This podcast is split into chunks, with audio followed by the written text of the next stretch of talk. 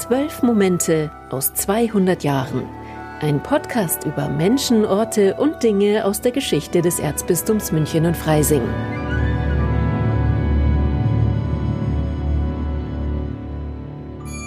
Herzlich willkommen zu unserem neuen Podcast, der sich an alle richtet, die grob gesagt zwischen Landshut und Berchtesgaden, zwischen Fürstenfeldbruck und Mühldorf leben, sich für die Geschichte ihrer Region interessieren oder auch hier Urlaub machen.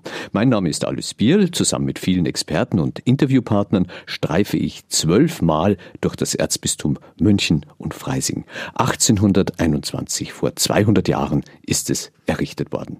Da könnte man nun sagen, historisches Datum, kurz einmal dran denken und dann wieder vergessen, aber das wollen wir gerade nicht, weil mit diesem geschichtlichen Ereignis starke Veränderungen verbunden waren, die bis heute nachwirken, ohne dass das auf den ersten Blick zu merken ist. Unsere erste Folge trägt den Titel Wie alles aufhörte und begann, denn 1821 kam ein Prozess zum Abschluss, an den heute noch eine schwarze Marmortafel mit goldener lateinischer Inschrift im Münchner Dom erinnert. Anno millesimo vicesimo primo, die vicesimo terzo septembris, hoc in presbyterio post firmatam im Jahr 1821, am 23. September, wurde in diesem Altarraum nach Abschluss der Übereinkunft zwischen Papst Pius VII. und König Maximilian von Bayern von Francesco Serra aus der Familie der Herzöge von Casano und beim genannten König apostolischen Nuntius die Neuerrichtung und Umschreibung von acht Diözesen des Erzbistums München und Freising, der Bistümer Augsburg, Regensburg, Passau, des Erzbistums Bamberg, der Bistümer Eichstätt, Würzburg, Speyer feierlichst verkündet unter dem Beifall des Klerus und dem Jubel des Volkes. Diese Zeilen klingen ganz harmlos, die Inschrift dokumentiert aber, dass nach über 1000 Jahren bayerischer Kirchengeschichte nicht nur ein neues Kapitel, sondern ein komplett neues Buch aufgeschlagen worden ist. So viel Anfang war in den bayerischen Diözesen nie zuvor, insbesondere im Erzbistum München und Freising. Und für dessen Geschichte habe ich mir einen exzellenten Kenner ins Studio eingeladen. Roland Götz ist promovierter Kirchenhistoriker und arbeitet im Archiv des Erzbistums. Herzlich willkommen. Grüß Gott, Herr Bill. Man könnte die Neuerrichtung des Erzbistums München und Freising auch als ein rein Verwaltungsakt beschreiben, in dem eben kirchliche Seelsorgsbezirke, Distrikte neu organisiert worden sind. Warum lohnt es sich trotzdem mit einer ganzen Podcast-Serie daran zu erinnern? Die Veränderungen vor 200 Jahren haben sehr viel in Gang gebracht, haben sehr viel verändert, dadurch, dass Altes zu Ende ging und man sich neu orientieren musste. Und ein Großteil der Entwicklungen, die damals begonnen haben, dauern bis heute an beziehungsweise wir stehen heute in der Situation, dass wir uns überlegen müssen, ist denn das, was jetzt die letzten 200 Jahre üblich war, noch zukunftsträchtig oder müssen wir in unserer Zeit heute wieder einschneidende Veränderungen vornehmen? Also es gibt genug zu erzählen. Es gibt in Hülle und Fülle zu erzählen. Nun ist die Erzdiözese München und Freising ja nicht ohne Vorläufer entstanden. Aber München war vorher nie Bischofssitz. Warum ist es denn dazu gemacht worden? Bei der Entstehung der bayerischen Bistümer hat München noch gar nicht existiert. Insofern konnte es kein Bischofssitz sein. Es gab das war damals eine Kiesbank in der Isar, gell? Äh, ja, vielleicht ein bisschen mehr, aber sehr viel mehr äh, nicht. Allerdings haben die Wittelsbacher über Jahrhunderte versucht, ihre Hauptstadt kirchlich aufzuwerten und die Umwälzung des gesamten Kirchensystems in den Jahren nach 1800 war dann die Gelegenheit, dieses seit langem verfolgte Ziel in die Tat umzusetzen und einen Bischof in der Hauptstadt zu platzieren. Der eigentliche Vorläufer dieses Erzbistums München und Freising war aber das Fürstbistum oder Hochstift Freising. Was bedeuten denn diese beiden Begriffe?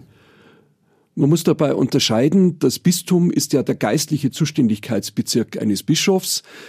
Das Bistum Freising gibt's wie die anderen altbayerischen Bistümer seit dem Jahr 739.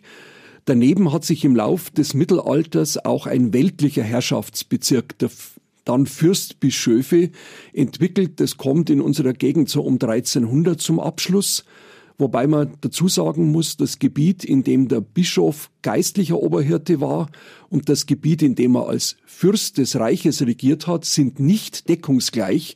Das Freisinger Fürstentum ist von der Größe her ziemlich überschaubar und noch dazu noch nicht einmal ein zusammenhängendes Gebiet. Es ist nämlich Freising und Umgebung, die Grafschaft Ismaning an der Isar entlang, die Herrschaft Burgrhein mit dem Hauptort Isen und das Werdenfelser Land mit dem Hauptort Garmisch und der Zugspitze. Aber da war dann der Fürstbischof nicht nur Seelsorger, sondern quasi Staatschef. Das ist eine Besonderheit, insbesondere in der deutschen Kirche, die Doppelrolle dieser Fürstbischöfe als geistlicher Oberhirte und in einem Teil ihres Gebiets auch weltlicher Herrscher, in dessen Namen Gesetze erlassen, bestraft, regiert und ja, manchmal auch hingerichtet wurde.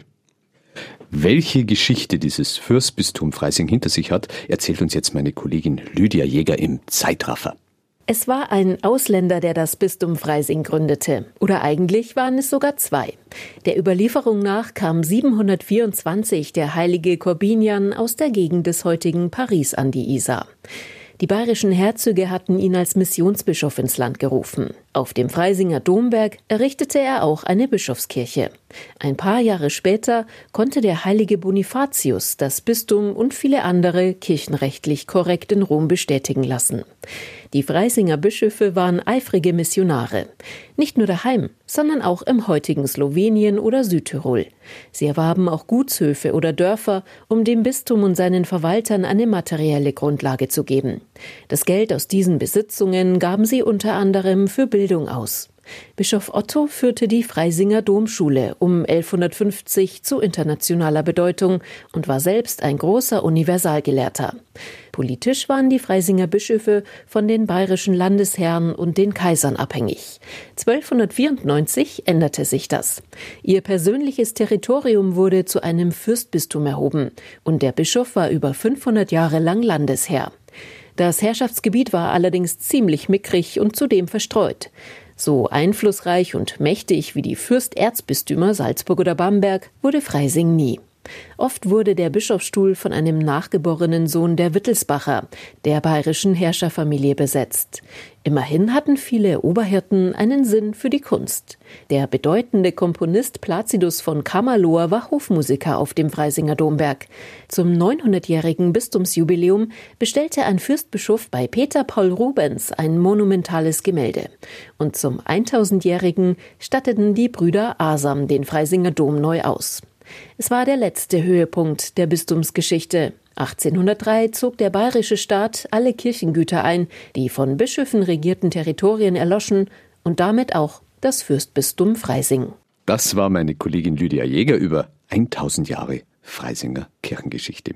Nach dem Ende des Bistums Freising gab es ja nicht einmal mehr einen Bischof. Warum haben denn die damaligen Verantwortlichen das Bistum nicht einfach weiterleben und weiter bestehen lassen?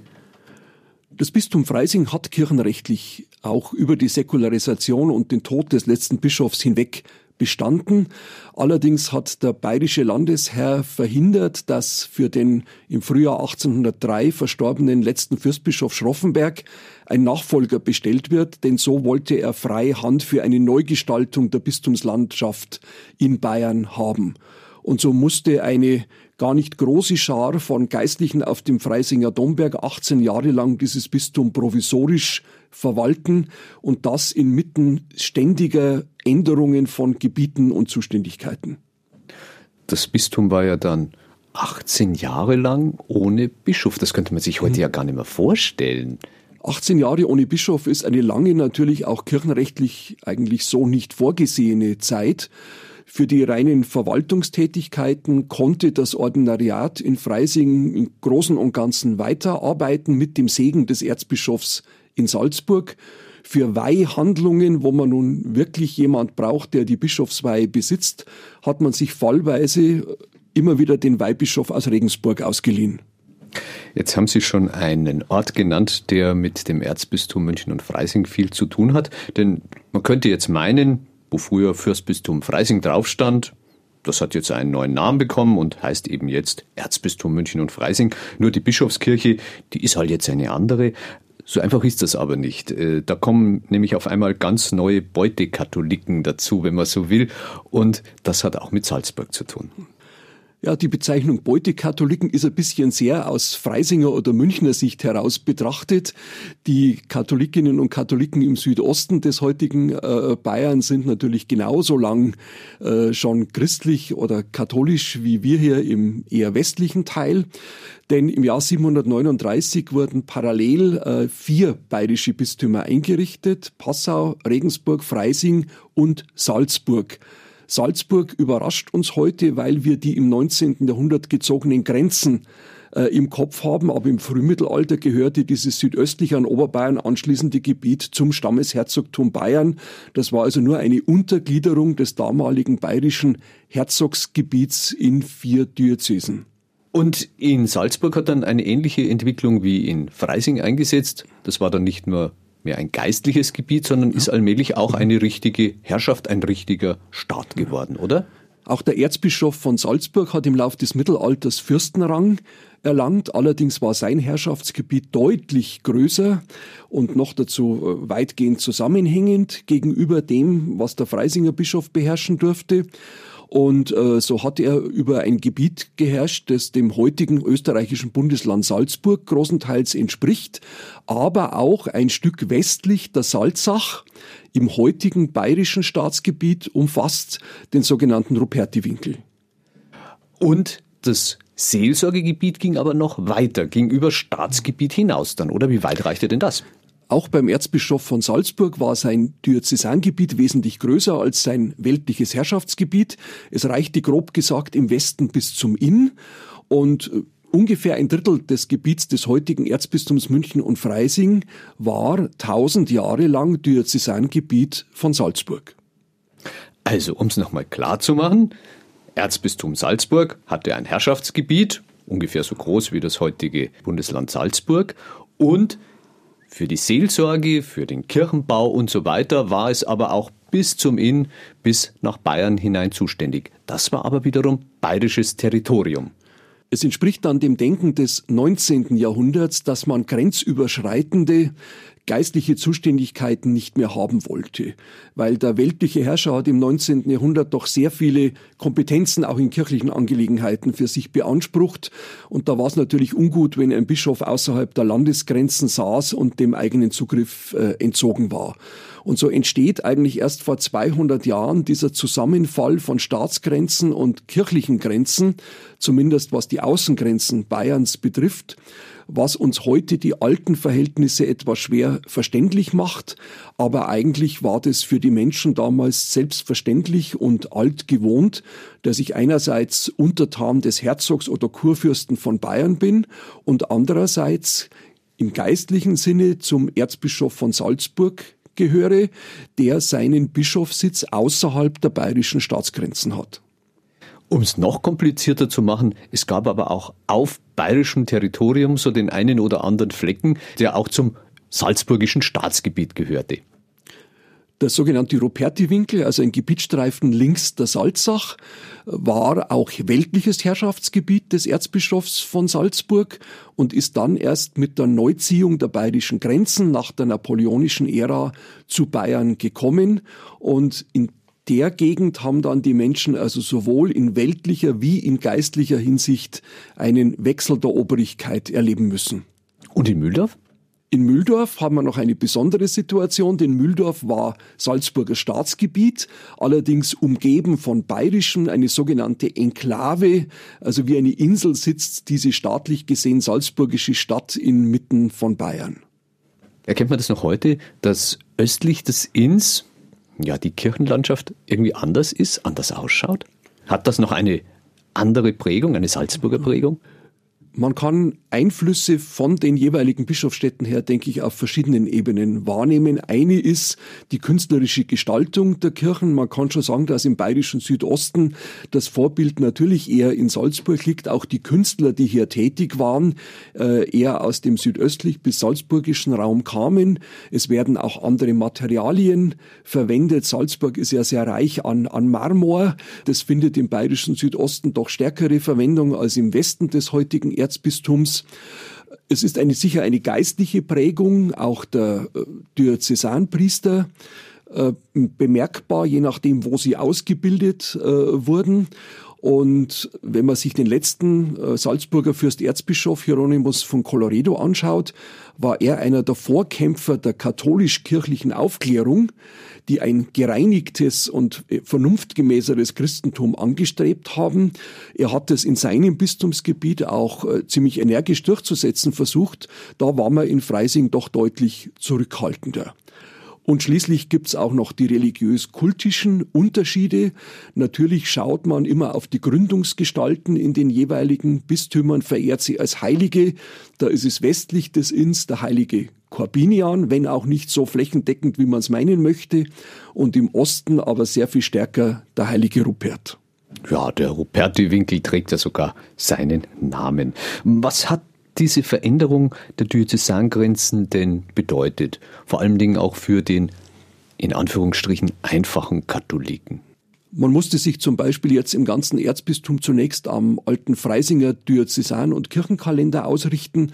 Das hatte Folgen für den Rang des Festes des heiligen Rupert, bis man dann allerdings den Katholiken im Osten des Erzbistums genehmigt hat, ihn auch weiterhin äh, etwas größer zu feiern, als das im gesamten Erzbistum üblich war.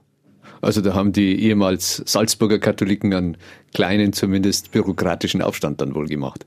Man hat zunächst in Freising, denke ich, angefragt, woher man denn jetzt die Texte für dieses Fest nehmen sollte, denn Rupert war in den Freisinger liturgischen Büchern äh, sehr viel weniger prominent äh, enthalten. Man hat dann gesagt, man dürfe da die alten Bücher aus der Salzburger Zeit zunächst noch hernehmen und hat dann irgendetwas äh, neu geschaffen. Das Bistum, das vor 200 Jahren neu errichtet wurde, heißt ganz offiziell Erzbistum München und Freising. Eigentlich hätte man doch sagen können Erzbistum München, weil es ist ja jetzt was Neues und ein neuer Bischofssitz. Der Heilige Stuhl hat bei seinen Verhandlungen mit dem Königreich Bayern großen Wert darauf gelegt, den Namen Freising auch im Namen des neuen Erzbistums beizubehalten. Man wollte damit die Kontinuität, die Tradition, die tausend Jahre zurückreicht, äh, sichtbar machen. Und äh, offiziell heißt das Erzbistum auch München und Freising, auch wenn man so im alltäglichen etwas schlampigen Sprachgebrauch oft sagt München-Freising. Wir sind also kein Bindestrichbistum, so wie es es in Deutschland auch gibt, sondern man hat den alten Bischofssitz und den neuen mit einem und verbunden und das zeigt sich ja bis heute darin, dass auch in Freising noch ein Dom steht und äh, wichtige Ereignisse des Erzbistums München und Freising immer noch in Freising stattfinden, wie die Priesterweihe, wie das Korbiniansfest, auch wie die Treffen der bayerischen Bistümer. Also Freising hat nach wie vor seinen Platz aus der Geschichte, aber auch in der Gegenwart des heutigen Erzbistums. Da können die Freisinger also Rom dankbar sein, dass die so traditionsbewusst waren. Die Freisinger waren am Anfang äh, sicher sehr unglücklich über den Verlust des Bischofssitzes, aber dass der Name erhalten geblieben ist, das können die Freisinger dem Heiligen Stuhl danken. Welche Veränderungen hat denn der Katholik damals sonst noch gespürt von diesem neu errichteten Erzbistum München und Freising? Große Veränderungen, denke ich, waren schon einige Jahre vorher spürbar durch das Ende der Klöster. Äh, stärker als die Zugehörigkeit zu einem Bistum hat für die einzelne Pfarrei und den einzelnen Katholiken wohl gewirkt, wenn eine Pfarrei von Mönchen oder Chorherren eines Klosters betreut wurde. Das ist in sehr großem Umfang der Fall gewesen und das war 1803 alles weggefallen, so dass hier alte, über Jahrhunderte währende Beziehungen zu einem Kloster abbrachen. Man bekam dann einen neuen Pfarrer, der nicht mehr Ordensmann war. Es kann sein, dass das ein Pfarrer war, der im anderen Teil des Bistums seine Prägung erhalten hatte. Eine ganze Reihe von Priestern haben ja ihren Dienstherrn gewechselt mit der Neugliederung des Bistums. Sie unterstanden nicht mehr dem Erzbischof von Salzburg, sondern jetzt dem Erzbistum München und Freising. Und so dauerte es sicher einige Jahrzehnte, bis man sich auch äh, emotional in dieser neuen kirchlichen Verwaltungsstruktur zurechtgefunden hat. Also das heißt, der Pfarrer, der in Salzburg ausgebildet worden ist, fängt da auf einmal an mit so aufklärerischen Predigten und erzählt, dass man Blitzableiter auf den Hof äh, installieren soll und solche Geschichten. Die Katholiken sollen nicht mehr so viel Wallfahrten gehen, sondern eher arbeiten. Das waren ja so diese aufklärerischen Ideale. Und das bekommen also diese Menschen auf einmal vorgesetzt. Gab es da Konflikte? Wir wissen leider sehr, sehr wenig über die Reaktionen der normal Christinnen und Christen in den Pfarreien auf diese Veränderungen. Sie haben sie natürlich sicher äh, wahrgenommen, aber wir haben in der damaligen Zeit ja keine äh, publizistische Öffentlichkeit, in der man sowas hätte artikulieren können. So ist es noch ein wirkliches Desiderat der Forschung, vielleicht in den Pfarrarchiven und in äh, örtlichen Quellen auf Reaktionen auf diese doch sehr einschneidenden Veränderungen zu suchen. Wie sind denn diese Veränderungen von vor 200 Jahren heute noch spürbar? Als man die Salzach zur Grenze zwischen Bayern und Österreich definiert hat, hat man auch die Pfarrei Laufen an der Salzach geteilt, denn der Pfarrsitz Laufen links der Salzach hatte eine Filiale Oberndorf rechts der Salzach. Ich denke, viele kennen Oberndorf als Entstehungsort des Weihnachtsliedes Stille Nacht. Und die Oberndorfer wurden dann äh, zu einer eigenen Pfarrei erhoben. Bei Bayerisch Gemein und Großgemein ging auch die Grenze durch und es entstanden dann zwei Pfarreien auf den beiden Seiten der neuen staatlichen Grenze. Ich denke, die Orientierung an der Stadt Salzburg, aber irgendwo natürlich auch an der Bischofsstadt Salzburg ist im Südosten des Erzbistums schon immer noch da. Klar, nach München hat man es doch ein ganzes Stück weit, wenn man da hin will. Nach Freising zum Korbiniansfest, da muss man auch erst einmal um München rum. Also das ist schon ein ziemlicher Weg. Und nach Salzburg hat man es relativ schnell. Da fährt man vielleicht auch sonst zum Einkaufen hin. Und wenn man in die Münchner Kirchenzeitung schaut, dann merkt man, dass für so manches Pfarr- und Ortsjubiläum im Südosten des Erzbistums der Erzbischof von Salzburg oder der Erzabt von St. Peter als Zelebrant angefragt wird und vielleicht nicht in erster Linie der Erzbischof in München. So wirkt das nach. Welche Dynamik hat denn die Gründung des Erzbistums mhm. freigesetzt? Auch wenn man es nur als Verwaltungsreform betrachtet, mhm. so etwas setzt ja immer was in Gang. Zum Beispiel, dass also das Bistum auch viel mehr Verantwortung für die Seelsorge übernehmen musste, die vorher bei den Klöstern lag. An vielen Stellen im Bistumsgebiet, gerade da, wo vorher die Klöster die Pfarrseelsorge übernommen hatten, war eine sogenannte Neuorganisation der Pfarrei notwendig. Und das war verbunden sehr oft mit einem Nachdenken, stimmt denn das noch? Muss man zwei Pfarreien zusammenlegen oder eine große Pfarrei auch in zwei selbstständige Seelsorgeeinheiten teilen? Das ist gar nicht so unähnlich dem, was bei uns im Erzbistum auch seit einigen Jahren äh, passiert, wenn hier Pfarrverbände gegründet und äh, Seelsorgestrukturen verändert werden. Insofern kehrt hier nach 200 Jahren etwas wieder, was die Menschen schon einmal so ähnlich zumindest mitgemacht haben. Die Rolle des Erzbischofs in München hat sich erst im Lauf der Zeit finden müssen, zum Teil auch in Auseinandersetzung mit dem bayerischen Königreich, das in dieser Zeit ja sehr eng die Kirche in seine Vorschriften auch eingeschnürt hat. Und so musste man sich zunächst einmal selbst behaupten. Aber der neue Erzbischof in München, er saß natürlich in der Hauptstadt, hatte damit eine prominente Rolle als quasi Sprecher der katholischen Christen im Königreich Bayern inne, auch wenn der Erzbischof von Salzburg im kirchenrechtlich gleichgestellt ist. Er ist in mancherlei Hinsicht der Repräsentant der katholischen Kirche in, in Bayern überhaupt, der auch bis zum heutigen Tage als Vorsitzender der Bayerischen Bischofskonferenz. Der Erzbischof musste aber dann auch sein neues Bistumsgebiet überhaupt kennenlernen. Der erste Erzbischof äh, von Gebsattel kam ja aus dem Bistum Würzburg. Er hat dann sehr schnell eine umfangreiche Reisetätigkeit begonnen, hat an vielen Orten, wo schon lange kein Bischof mehr gewesen war, gefirmt, hat sich aber auch von den Pfarrern über die Zustände in ihren Pfarreien berichten lassen. Und so kommt auch im Archiv des Erzbistums eine hochinteressante Sammlung von Informationen aus dieser Anfangszeit äh, zustande. Es ging darum, den äh, Priesternachwuchs zu fördern. Es ging darum, die seelsorgliche Lücke, die das Ende der Klöster gerissen hatte, wieder äh, aufzufüllen. Es ging darum, die Priesterbildung neu zu organisieren. Das alles fängt dann in den 1820er Jahren auf dem Freisinger Domberg an, wo das Klerikalseminar, das nachmalige Priesterseminar, errichtet wird, samt zugehöriger Hochschule und auch Gymnasium und Knabeninternat für die Ausbildungsstufen davor.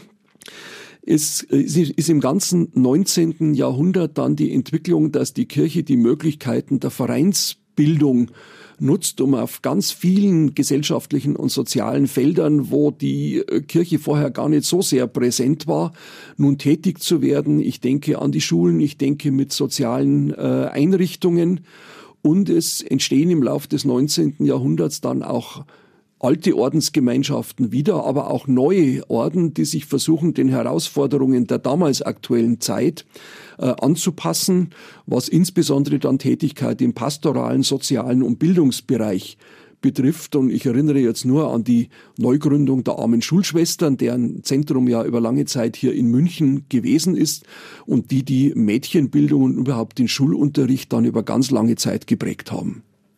Also eine Zeit starker Veränderungen. Mhm. mhm. Ähm, inwiefern war denn da München und Freising auch Lokomotive? Im Erzbistum München und Freising sind diese Veränderungen vielleicht etwas stärker spürbar als woanders in Bayern, denn da hat sich zunächst ja der Bischofssitz nicht geändert. Auch das Bistumsgebiet hat sich so einschneidend wie im Erzbistum München und Freising wohl kaum in einem anderen Bistum verändert. Also war hier der Druck etwas neu zu gestalten, vielleicht noch ein Stück äh, größer. Es war dann auch die Hauptstadt München mit ihren sozialen und politischen Entwicklungen, die äh, ein ganzes Stück weit voraus war äh, gegenüber dem doch weitgehend ländlich geprägt anderen Teilen Bayerns. Äh, und so war man in München und ist es vielleicht bis heute ein bisschen eher mit äh, neuen Tendenzen konfrontiert und muss sich dazu verhalten als woanders. Was lässt sich denn für die Verantwortlichen, aber auch für die ganz normalen Katholiken aus den vergangenen 200 Jahren lernen? Ich denke, zunächst einmal kann man beim Blick auf die Veränderungen vor 200 Jahren sehen, dass es schon andere Epochen gegeben hat, in denen es tiefe Einschnitte und Wandlungen in der Geschichte unserer Kirche gegeben hat. Und ich denke, viele Menschen empfinden ja, dass wir heute wieder in einer Umbruchssituation stehen. Da kann ich mir jetzt nicht vor 200 Jahren die Rezepte holen, wie ich damit äh, umgehen will und in welche Richtung es gehen soll. Aber es kann einen zumindest trösten, dass man sagt, äh, Wandlungen und Umbrüche, manchmal auch schmerzliche Einschnitte in der Kirche äh, geschehen immer wieder und man kann mit dem Blick auf die letzten 200 Jahre sagen, es ist danach weitergegangen. Ich glaube, man kann auch sagen, es ist nicht schlecht äh, weitergegangen, auch wenn die Menschen vor 200 Jahren sicher ebenso wenig eine genaue Vorstellung davon hatten, wie es weitergehen wird, wie wir das heute haben können. Man kann beim Blick auf die Wandlungen der letzten 200 Jahre auch sehen, dass vieles in unserer Kirche, was uns so als immer schon dagewesen erscheint, gar nicht so alt ist, wie man es meinen möchte, sondern im Lauf dieser letzten 200 Jahre aus guten Gründen entstanden ist. Aber ich denke, man kann auch heute unter gewandelten Umständen mit guten Gründen überlegen, ob denn das, wie es jetzt zuletzt war, äh, so bleiben muss oder ob man nicht andere Formen des kirchlichen Wirkens, andere Schwerpunktsetzungen äh, wählen sollte. Also ein Weiterentwickeln in der Veränderung. Das bleibt aus 200 Jahren Geschichte Erzbistum München und Freising. Das war der erste von zwölf Momenten aus 200 Jahren unserem Podcast zum Jubiläum des Erzbistums München und Freising, das 1821 errichtet wurde. Zu Gast war heute der Kirchenhistoriker Dr. Roland Götz, der die schwierige Entstehung des Erzbistums erklärt hat und warum diese Geschichte heute noch nachwirkt. Vielen Dank. Gern geschehen. Im kommenden Monat bringen wir die nächste Folge unseres Podcasts und da springen wir in die Zeit zurück, als die alten Fürstbistümer Freising und Salzburg noch eigene Staaten waren, zwischen München und Freising Schlagbäume und Grenzstationen standen. Mein Name ist Alice Bierl und ich freue mich, wenn Sie beim nächsten Mal wieder zuhören bei zwölf Momenten aus 200 Jahren, die überall zu finden sind, wo es Podcasts gibt. Zwölf Momente aus 200 Jahren Menschen, Orte und Dinge aus der Geschichte des Erzbistums München und Freising, das 1821 errichtet wurde. Ein Podcast aus dem katholischen Medienhaus St. Michaelsbund.